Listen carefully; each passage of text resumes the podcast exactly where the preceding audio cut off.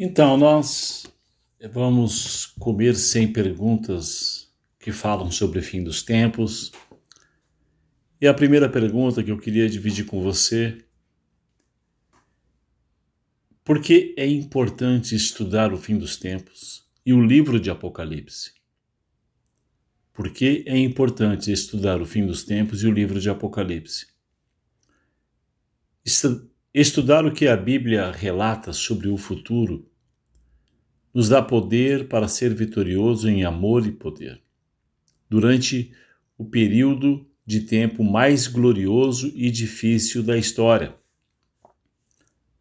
Nos prepara a participar ativamente dos eventos escatológicos sobre a liderança de Jesus e interpretar corretamente a sua liderança na futura crise global ao invés de se ofender com ele, conforme você pode ver em Mateus 11, 6. Estudar o fim dos tempos nos desperta um senso de urgência para a intercessão, sabendo que as nossas orações podem minimizar a maldade e aumentar a vitória. Entender as passagens escatológicas das Escrituras fortalece a nossa confiança na soberania de Deus, sabendo que Ele está no controle de tudo e nunca é surpreendido. Que você pode conferir em alguns versículos, algumas passagens, como Filipenses 1:10, Apocalipse 12:11, Mateus 24:4. Uma outra pergunta que nós muitas vezes escutamos: quanto da Bíblia se trata do assunto do fim dos tempos. Esse é um assunto extenso nas Escrituras e conforme nós temos falado, nós vamos comer por esses dias 150 capítulos que falam sobre o fim dos tempos do Velho Testamento.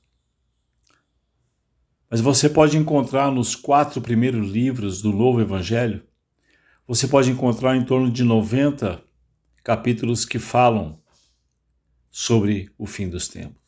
É um assunto muito extenso e a ideia é incentivar você a comer esse assunto, a ser profundo, sempre lembrando que o foco de tudo isso é levar você a conhecer Jesus também. Mas é uma caminhada longa que nós temos pela frente. E você é muito bem-vindo nesse lugar. A terceira pergunta que eu quero compartilhar com você seria: como podemos saber se as escrituras escatológicas não foram cumpridas em 70 depois de Cristo? Vou repetir. Como podemos saber se as escrituras escatológicas não foram cumpridas em 70 depois de Cristo?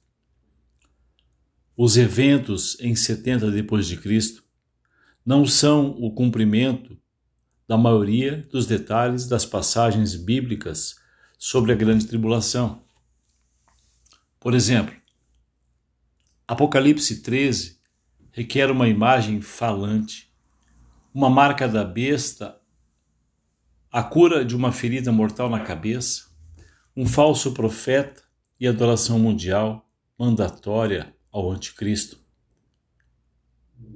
Jesus disse que a grande tribulação aconteceria somente após vermos a abominação da desolação, posta no lugar santo por exatamente 1260 dias, que resultaria na ameaça de morte de todo ser humano, que você pode ver lá em Daniel 12:11.